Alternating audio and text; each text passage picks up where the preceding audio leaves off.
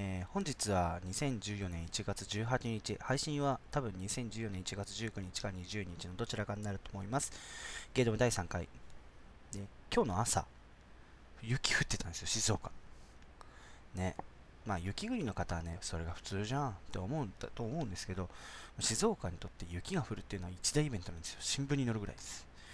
で、雪が積もったらしくって、朝のね、6時とか7時前ぐらいかなに、ちの父親にですね、おい、雪積もったぞ、起きろよ、おい、雪積もってるぞ、見ろよって言って起こされたんですよ。で、見たら、全然積もってないの。雪は降ってるは降ってるんですけど、全然積もってなくて、おい、なんだこれはと。そんなね、こんなことで起こさないでくれよ。俺は昨日2時までお前仮面ライダークが見てたんだよ。っていうことを思ったんですよね。まあ2時まで仮面ライダークが見てた僕が悪いんですけどね。はい。あとですね、最近ですね、あ飲み物にハマってまして、ねファンタの芳醇マスカット。もうこの、さっき、今日ですね、買ってきたんですけど、めちゃめちゃファンタです。僕、ファンタグレープの方が好きです。マスカットより。期間限定のものとか弱くてすぐ手出しちゃうんですけど、結局は、あ、なんかこれ普通のあれの方が美味しいなっていうところに最後着地するんですよね。ただ、一番好きな飲み物は、双剣美茶です。はい、じゃあ始めます。ゲードム。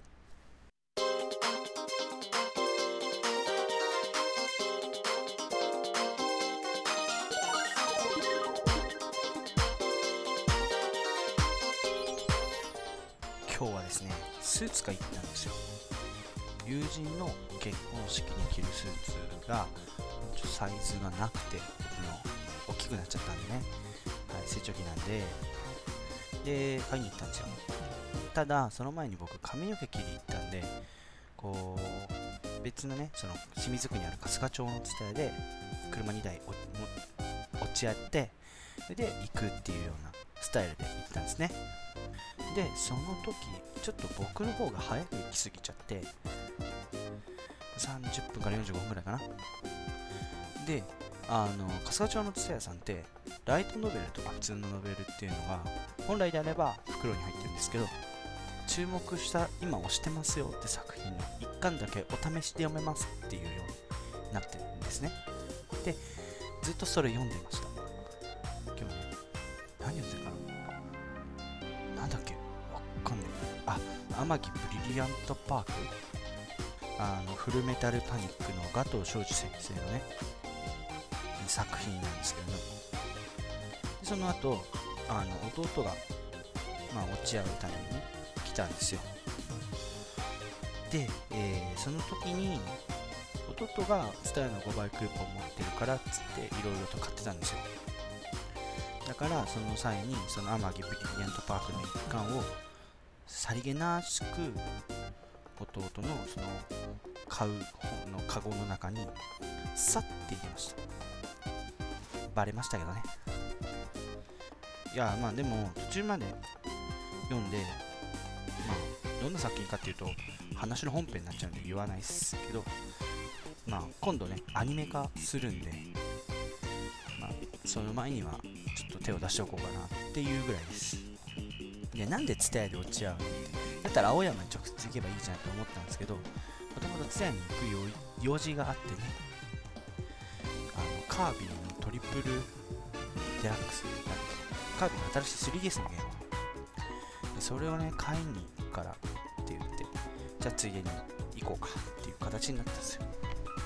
ただねカービィ売り切れててね。その後ねまあ地元にあるねゲーム屋さん。清水駅の近くにあるゲーム屋さんでまああったんで買ったんですね。でまだやってないところが封すら開けずにいたんで、まあ、これこれ取り終わったらやろうかなって思ってます。そんなことぐらいですかね。あまあ仕事上ではちょっと僕言わないんですけどとりあえず仕事上ちょっとプライなんていうんですかね。あの社外費。がちょっと強すぎる会社なんで。それは言えないんですけど今新規部品っていうかしあの僕プログラマーやってて今検査をするんですね。でその検査のためのツールを、まあ、今週1週間ずっと作ってたんですよ。ただねそれを使うのがあまり経験のない人だもんであのなんかアクシデントがあった時に絶対テンパるんですよ。でそれをやるのが土曜日。つまり1月の18日。今日なんですね。もう困った。僕休み。でえっ、ー、とプロジェクトのリーダーも休み。その人しかいない。ピンチですよね。だから月曜日ちょっと早めに行って大丈夫かどうか確かめます。はい。近況といえばそれぐらいですかね。会社と家を往復しました。だね。またで今回もえっ、ー、とまあメールいただいてる。お便りをいただいてるんでこちらの方を紹介します。えー、まずは、えー、金賞さん。ゲードム第1回第2回来ました。ダークソウルに評価。福袋企画とドストライクでした。これからも配信楽しみにしてます。ありがとうございます。まあ、ダークソウルに評価って結構有名どころだから、まあ、外れは少ないだろうなっていうのは思いました。だから選びました。まあ、その場にあったっていうのもあるんですけどね。単純に直近でやったゲームだし、直近で読んだ本みたいなね、感じだったんでね。はい。で、福袋企画も、本当は稲妻イレブンをやりたかった。でもそれができない、だからね、ちょっと反省点があるんですよ、福袋企画。福袋をこう開けて、このゲームは何々です。言って、で、網だくじで決めるっていうのが前回のあらすじなんですけど、そうじゃなくて、引いたゲームを30分なり1時間なりやって、で、その感想を言うっていうようなスタイルの方が良かったんじゃないかなって。そしたら、ちょっと他の24本も、まあ合法的にやれたし、その方が良かったんじゃないかなって今になって思った。なんでまた次回ね、機会がなんかあれば、こういう、そういうことしてみようかなって。開封編、プレイ編、感想編みたいな、ね、3部構成でお送りしようと思います。ありがとうございました。中ちゃんマンさん。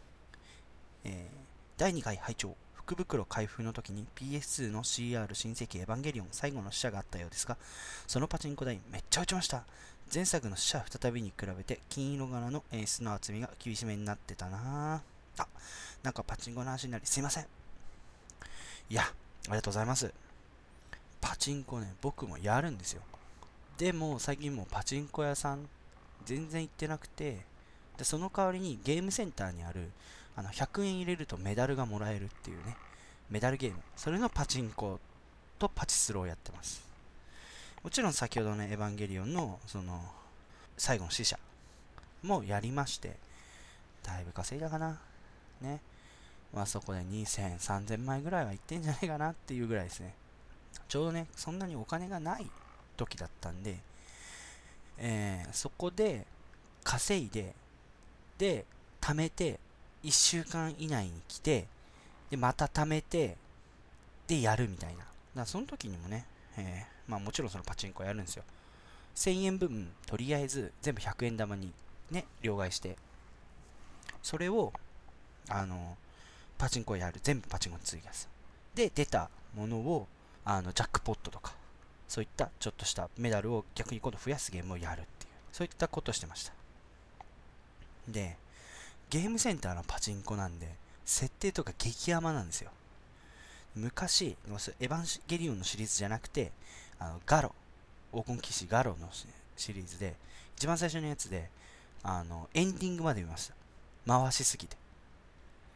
はい。とかね、相川七瀬とかで、あの、あまりにも演出がつまらなくて寝たりとか、全部大当たりした時だけですね。はい。あ、なんか話それましたね。すいません。あ、ありがとうございます。で、最後、コピーライトマッケンさん。気になりますのクオリティ言ったら、浅沼の高湯キッズさんと同じレベルと言っていいと思います。ありがとうございます。いや、でも、あの方はもう僕はもう尊敬してる方ですか？ら、高湯キッズさんは。はいなんでもう同じレベルとかもちょっと僕はそんなそんなそんなって感じですねで皆さんお便りありがとうございましたえこれからも随時募集してるんでよろしくお願いします宛先は番組の最後に、えー、教えますんでまたそちらの方にお願いします。はいじゃあ今回何やるか。今回はですねまあ前回の予告通り本について語ろうと思います。で今回はまあまたねちょっと有名どころなんですけど鈴宮春日の憂鬱をなんでかっていうと、2013年、去年ですね、2013年に、えー、スニーカー文庫25周年、その鈴宮春日の掲載誌っていう発行元のスニーカー文庫。さんが25周年。とともに、鈴宮春日の憂鬱が10周年なんで、それを記念しての放送ですね。それとさらにもう一本、その鈴宮春日の10周年を記念して、去年出たある作品を紹介しますので、またでただネタバレが含まれますので、えー、ちょっとそういうの気になるなって方はそのまま聞いててください。はい、じゃあ始めます。ゲードム。はい、まず最初に取り上げるのはこちら。鈴宮春日の憂鬱。鈴宮春日の憂鬱をはじめとする谷川流による日本のライトノベルシリーズ。イラストは伊藤農司さんです。角川スニーカー文庫、角川書店より2003年6月から刊行されています。2006年4月、2009年にテレビアニメ化、2010年2月で劇場公開されています。あ、まあ、とりあえず今回紹介するのは鈴宮春のユースの第1巻。すいません。鈴宮春日シリーズである第1巻ですね。えー、それの鈴宮春の憂鬱をの、えー、あらすじを紹介します。ただの人間に興味はありません。この中に宇宙人、未来人、超能力者がいたら、私のところに来なさい。以上。入学早々、ぶっ飛んだ挨拶をかましてくれた鈴宮春日。そんな SF 小説じゃあるまいし、と、誰でも思うよな。俺も思ったよ。だけど、春日は心の底から真剣だったんだ。それに気づいた時には、俺の日常はもうすでに頂上になっていた。第8回スニーカー大賞大賞受賞作、微妙に非日常系学園ストーリー。なってますね。でその先ほど書いてあったのはスニーカー大賞とは何ぞやということについてちょっと調べたんでね、説明します。でスニーカー大賞は1996年から現在まで今19回行われている、えー、角川書店をが主催するライトノベルを対象とした日本の、えー、公募新人文学賞です。大賞、優秀賞、特別賞とあり、それぞれ角川文庫で書籍化されます。ただし、対象は該当なしが、えー、まあ、毎年の恒例といいますか。大半がそうなんですよね。で、今まで行われていて、たった5作しかありません。その一つが、この鈴宮春の憂鬱なんですね。はい。で、ね、作画の伊藤野次先生っていうのは、あの尺眼のシャナとか、アナザーとかで有名な伊藤野次さんですね。ですね、もう初めてこの本手に取ったのは、高校生ぐらいで、まあ、当時はもうガンダムの小説とかね、あのスクラップドプリンセスとかかな、とは、ま、SF とファンタジー小説しか読まないような人間が初めてなんか女子高生とか学園ものっていうのを手に取ったんですね。といっても、まあ、学園ものとは言い難いんですよね。だからちょっとね、学園ものとは言うのはわかんないんですけど、間違いなく角川文庫でガンダム以外を買った初めては多分鈴見春日の憂鬱だと思います。というか僕の中でライトノベルっていうものを手を伸ばしたのは、まあ、鈴宮春日の憂鬱かスクラップドプリンセスかフォーチュンクエストかぐらいです。ちょっとねあらすじから見るとねどんな話かわかんないんでちょっとねあの憂鬱の話をかいつまんで紹介しようと思います。ちょっとネタバレも含まれるんで、嫌な人は飛ばしてくれても構わないんですが、聞いてくださいね。はい、えー、っとですね、主人公であるキョン、まあ、本名はわかんないんですけど、まあ、高校入学早々にエキセントリックな鈴宮春日に出会います。そのエキセントリックな自己紹介や中学時代の気候を知って、クラスの中で孤立してしまった春日。そんな春日に話しかけたただの人間であるキョン。そんなある日、校内に自分が楽しめる部活がないことを嘆いていた春日はキョンの発言をきっかけに自分で新しい部活を作ることを思いつきます。今日も引き連れて文芸部部室を占領し唯一の文芸部員であった長門由紀を強制的に入部させます。そしてどこからかメイド兼マスコットいわゆる一つの模様層として上級生の朝比奈未来を拉致してきてまたこれまた、えー、強制入部と。でさらに5月という中途半端な時期に転校してきた小泉月春日曰く謎の転校生を入部させ宇宙人や未来人や超能力者を探し出して宇宙人や未来人や超能力者を探し出して一緒に遊ぶことを目的とした新クラブ SOS 団を発足させます。ところがこの3人は春日が自己紹介で言っていた宇宙人未来人超能力者だったのです。そうなんですよね。そしてその3人はありふれた日常に退屈し非日常活動している春日こそ彼らにとってえ解析不可能な超常現象を引き起こす原因となっている未知の存在なのです。ただ、春日自体には、春本人にその自覚がないんですよね。だからそのことを彼女自身に悟させると、その分かられると、まあ、それを悪用するんじゃないかっていうね、思いがあるんで、そういうことを、まあ、悟され悟られずに観察するため派遣されてきたっていうことをキョンにそれぞれ教えます。はじめはそんなこと、はあ、それ嘘でしょ？って信じなかったキョンだったが、彼に実際に非日常な事件に巻き込まれ、その言葉を信じざるを得なくなります。で、その3人、先ほど言った長門行き、えー、朝比奈未来、小泉つ月なんですけどね。長門行きは宇宙人で春日の監視役です。その、キョンがとある敵のまた宇宙人に殺されかけるところを助けに来るっていう、でそのキョンの目の前で敵の攻撃を受けて穴だらけになるんですよ。ザクザクザクって。それを目の当たりにしてしかもそれが治るんですよ。すぐさで壊れたりとかね教室が壊れたりしてもそれが治るんで宇宙人だと信じるようになります。朝比奈未来は未来人。で彼女は途中大人になった姿。朝比奈未来かっこ大が登場するんですけどそれによって朝比奈未来が未来人であると信じます。最後小泉月が超能力者です。といってもサイコキネシスやテレポートといったそんなあの一般的な超能力と呼ばれる能力はないんですね。でじゃあ何何すんの？どんな能力があるの？っていうとその春日がストレスを感じる。日常的にストレスを感じると閉鎖空間と呼ばれる、えー、空間が発生するんですね。その中にそれを察知して侵入して、えー、それから、えー、新人っていうねその中で暴れるそのストレスの発散するのかなそれで。暴れるなんか怪人みたいな巨人が出てくるんですよ。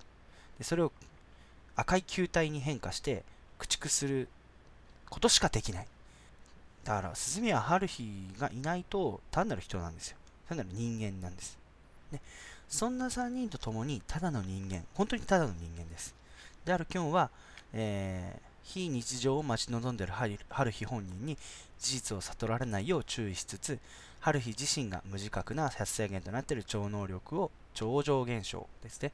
超常現象を秘密裏に解決したり、えー、そのさっきの言った宇宙人や未来人などの勢力に振り回されたり、で春日が気まぐれで起こした引き起こしたりする日常的なトラブルに付き合ったりする日々を過ごすことになります。ね、今では結局あの自己中心的な、ね、キャラクターに振り回されるといった、ね、作品って結構多いんですけど当時そこまでなかったんですよ。うん。だから多分それ増えたっていうのはこの鈴宮春日が成功したからじゃないかなと思いますね。エヴァンゲリオンほどではない、親戚エヴァンゲリオンほどではないけど、社会現象になった作品ですよね。アニメオタクとかっていう、その、ね、アニメ文化や、その深夜アニメとかといったね、その今、結構ポピュラーであるアニ,、ね、アニメの文化っていうものを作ったのは間違いなく鈴宮春日のアニメだたですね。で僕も結局この春日を見たきっかけで声優に興味を持ったりしましたね。ただ、春日に関しては、もう断然原作派なんですね。もうなんでだって僕その一巻である鈴宮春日の憂鬱は全部で3冊持ってますまず普通にね角川スニカー文庫さんで出てる1作目であとその劇場版をやるっていうことを公開記念で伊藤のりさんの新規イラストになったね衣替えフェアっていうのがあったんですよ。それで買ったもの。それとつい最近ですねそのスニーカー文庫のロゴが変わってそれに伴いあのカバーが変わったんですよ。それを記念してお布施の意味を込めて最初のその言ったね伊藤のりさんのイラストのやつを買ってあります。ちなみに子供用の確か角川翼文庫というものでも確か出てるはずです。これ子供読んでもわかんないんじゃないかなと思うんですけどね。僕の好きなキャラは長門由紀です。はい。今やね今はもう結構乱立というか完全にポピュラーな無口なキャラクターっていうのも当時はやっぱ少なかったんですよね。僕の中では。やっぱ綾波レイぐらいだったと思うんですよね。だね最初にねメガネかけてたんですけど途中でメガネをかけなくなっちゃうんですよ。その時にまあメガネはかけてた方がいいんじゃないかなって思ったんですけどまあそれからどんどんね原作を読んでるうちにどんどん彼女の魅力的にの魅力的なところ無口でミステリアスな部分に惹かれて好きなんですよ。ただね一押しなんです。これはもう最大の大好きポイントなんですけど実はこの長門由紀の設定として春日が超常現象を引き起こすようになった3年前に生まれているっぽいんですよ。ってことはそう皆さんお分かりですね。なんと彼女3歳なんです。いいですね。ビバ幼女って感じですね。そうですね。そう。ただその鈴宮春日こんなね天真爛漫でエキセントリックと呼ばれてるエキセントリックと呼ばれてる？まあエキセントリックなね女子高生なんですけどただ本人はあまりそういうことは起きないんじゃないかって現実的な常識的なね女性なんですよ。そこが一番の魅力なんですよね。で、まあ、それを象徴するシーンがありましてこれは2巻になるんですけど2巻の冒頭でですねキョンが3人の正体を春日に直接言うんですよ。その時に、まあ、そんなことはないと。そんな簡単にあじゃそんなにいないと。いてもこんな簡単に会えるわけがないと。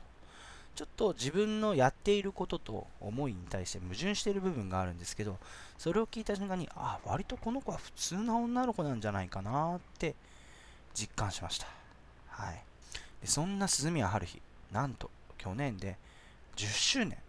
でね結構ねなんかアニバーサリーなことやるのかなと思ったんですけどそこまでビッグソードやらなかったですね。まあねこれだけ人気作になっちゃうとプレッシャーに感じるんですよね。作者さんがね。その谷川流先生は。プレッシャー感じてると思うんですよ。だからねもう自分のペースでいいんです。はい。書けない時はもう書けないでいいんです。はい。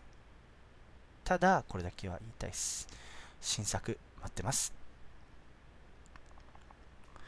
でそんな10周年を記念する2013年に春日の鈴宮春日ですね。鈴宮春日の名前を冠した作品が出てるんですね。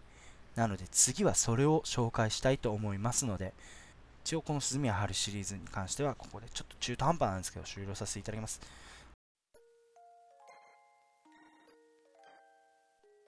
ゲードム。続いて紹介します作品は先ほどの鈴宮春日に関係するこの作品です俺のクラスに春日はいないね、春日はいないですからね。はい。俺のクラスに春日はいないは、荒井照による日本のライトノベルシリーズ。イラストはこじこじさんが描いてます。はい。こちら、角川スニーカー文庫さんですね。スニーカー文庫で2013年9月より刊行されております。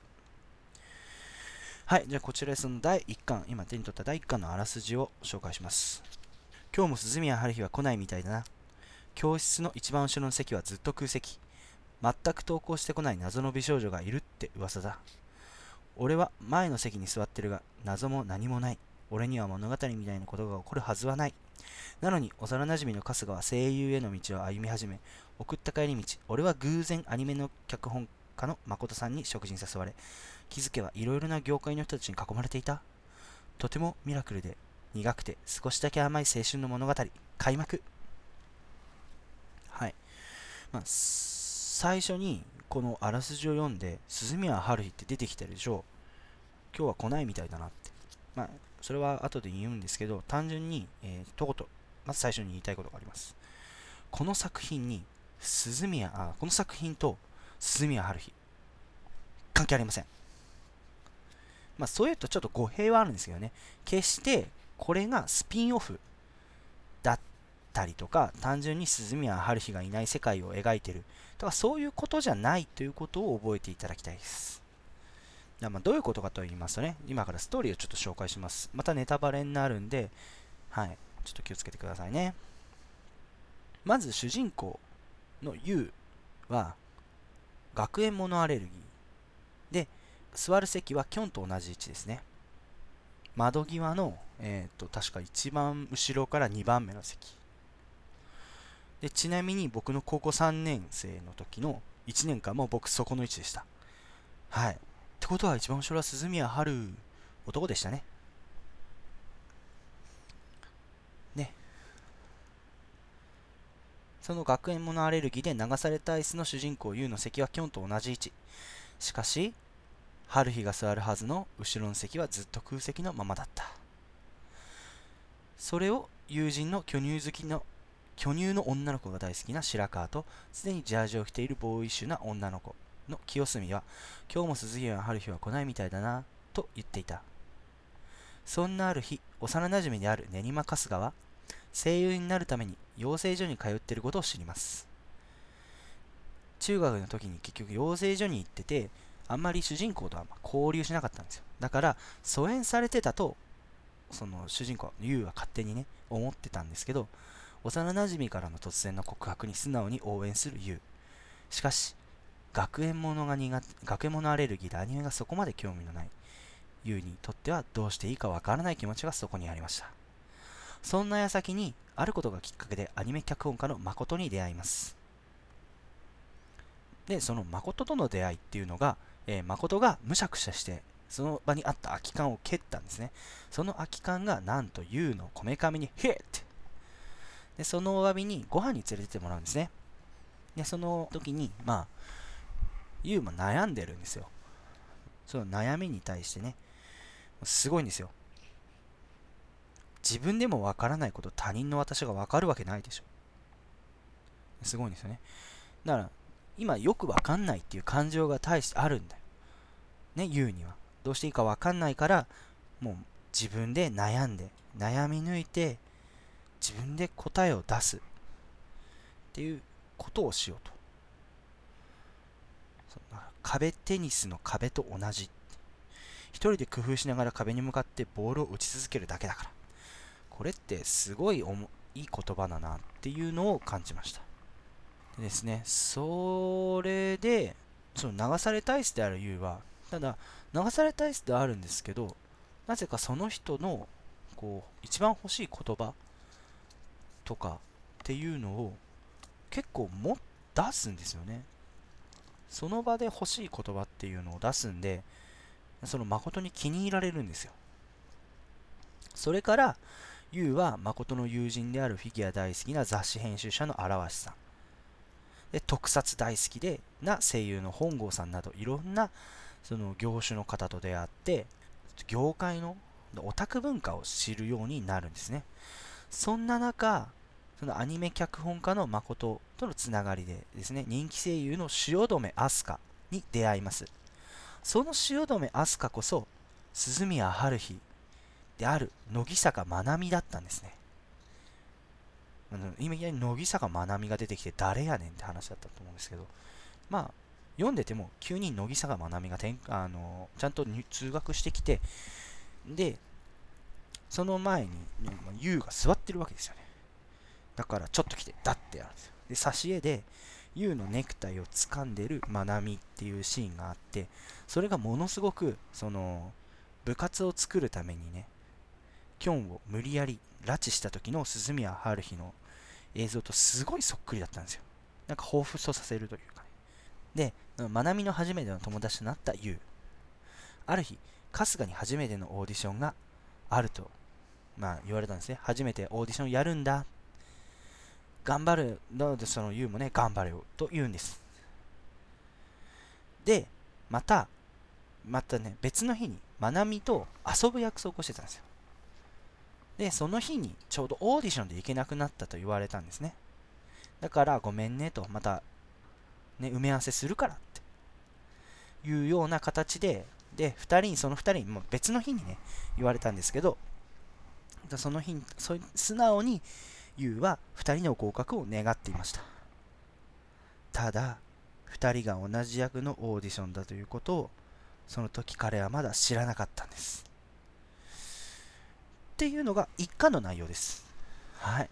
なんかねすごいね言ってて一巻じゃなくてあらすじじゃない？っていうかそのプロローグじゃない？っていうようなね話だったと思うんですけどこれ一巻丸々一巻です。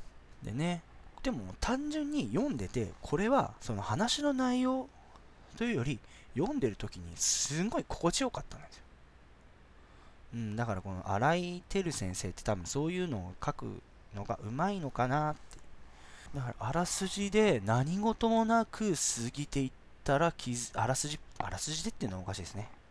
こう何事もなく過ぎていって気づいたら一巻が終わっていた。ああでもすごい続きが気になるみたいな。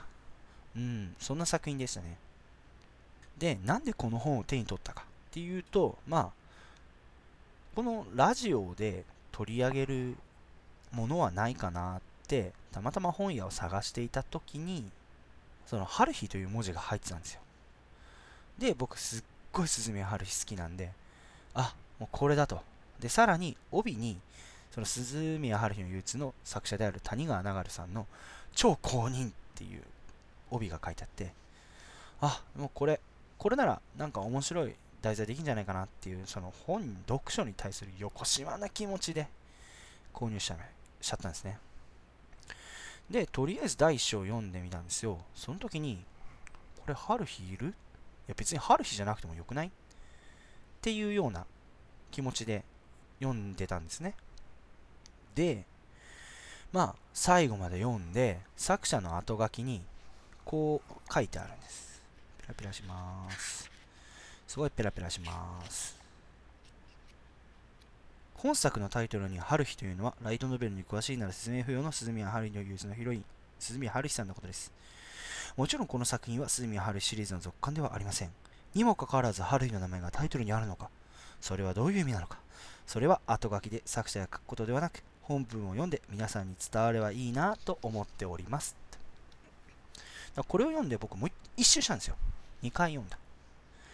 で、その時に、まあ、僕なりの意見っていうのがまとまったんで、まあ、ちょっとここで発表します。で僕的には単純に主人公が言った最初に言った言葉。そのたまたま降りた時に春日の妹がいてその優には。妹が春日を見ててただの人間に興味はありませんと。あの言葉ですよ。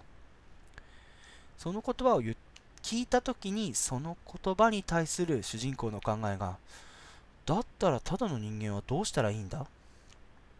だもん。春日を読んでない人間のたあれですよね。意見ですよね。ただこれの一言なんじゃないかなっていう。ね一見ね。この一言っていうかね。単純に鈴宮春日がいるわけじゃないから。じゃあ鈴宮春日がいない世界だったらどういうことなんだ？というか普通の人間というか社会。はどうなんだっていうことだと思うんですね。だ単純に言えば鈴宮春日に対するアンチテーゼなんじゃないかなっていう。うん。しかもその主人公の学園ものアレルギーのきっかけっていうものがもう鈴宮春日の憂鬱なんですよね。だ鈴宮春日と主人公の関係って結構深いものがあってでまあ、作品にもやっぱ春日の名前が入ってるんで、ちょいちょい鈴宮春日に関しては出てくるんですよ。うん、ただ主人公はその春日に対して何も感じない。ちょっと嫌だなっていう。で、証拠に2巻、この後2巻も出てるんですけど、2巻で鈴宮春日の憂鬱、いや僕が持ってるものですね、を主人公がひょんなことから借りたんですけど、まあ、まだ読んでないです。1ページも。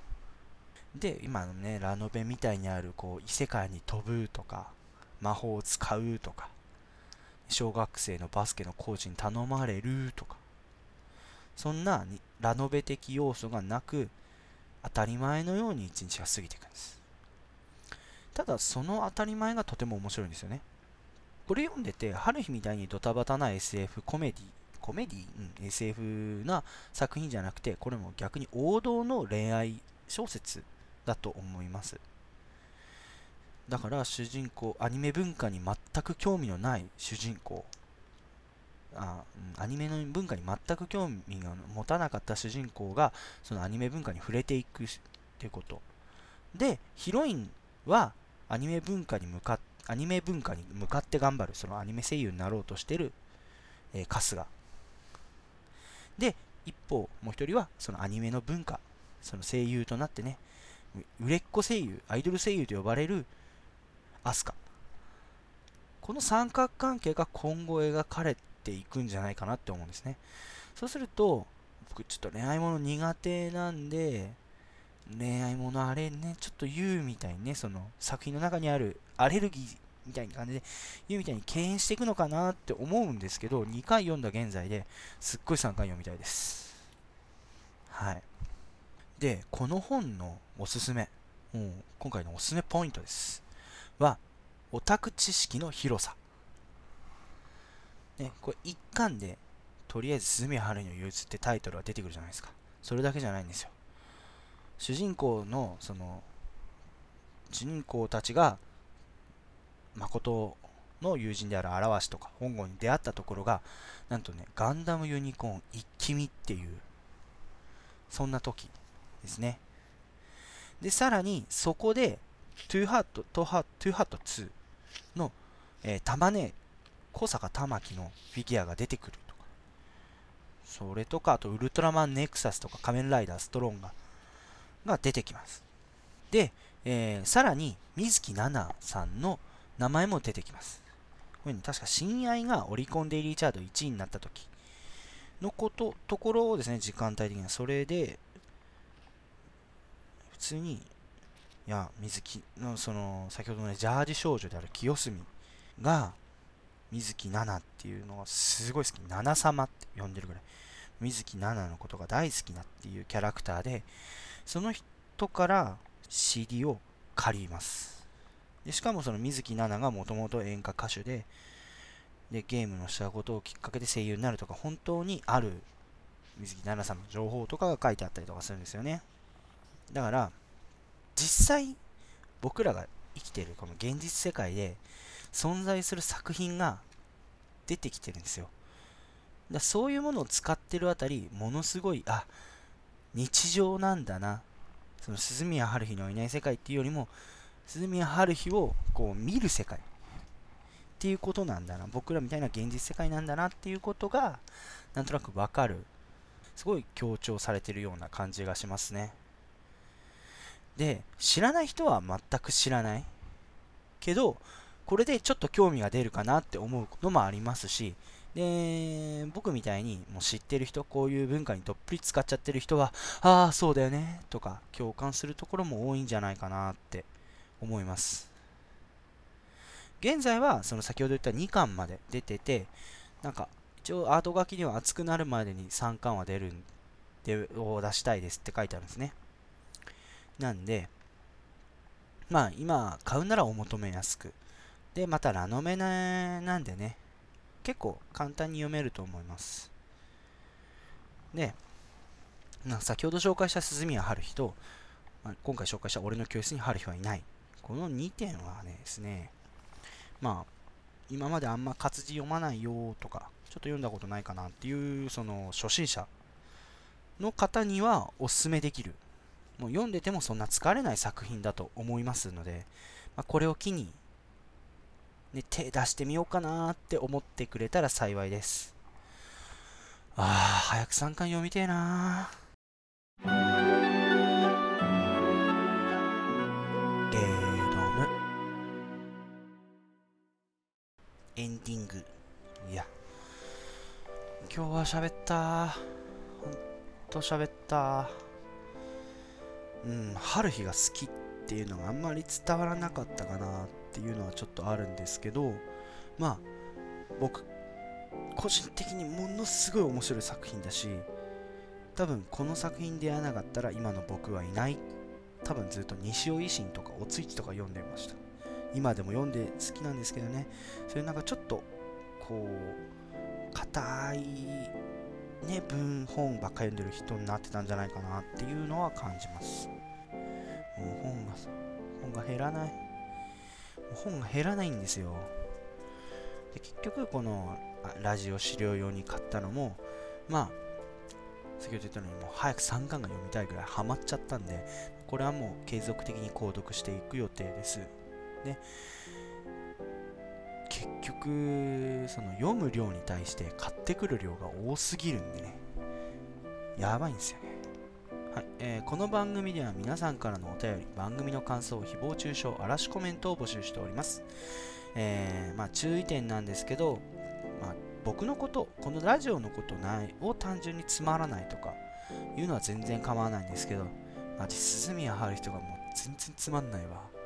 とか、批判するのはやめていただきたいです。むしろ批判する前に読んでください。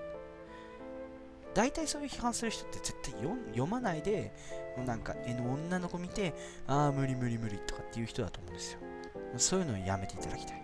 はい、えー、ての宛先のメール、すべてのめあの宛先はメールアドレス、えー、ガノモ 617-gmail.com ganomo617-gmail.com までお願いします。Twitter アカウントは僕個人のアカウント、えー、池台2887 IKE アンダーバー DAI2887 に直接リプライまたはハッシュタグゲードムひらがなでゲードムまでお願いします。いや、まあ読書はね、結構喋りやすいんですよ。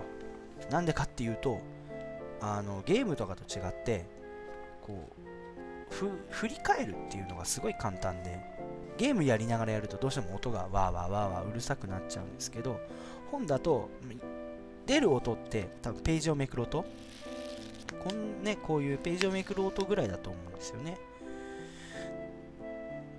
なんでそれででしかもやりながらこうこういうのがあるんですよっていう形であの振り返れるっていうのもあるんで結構本の感想を言うっていうのは結構楽というか楽しいです。はい。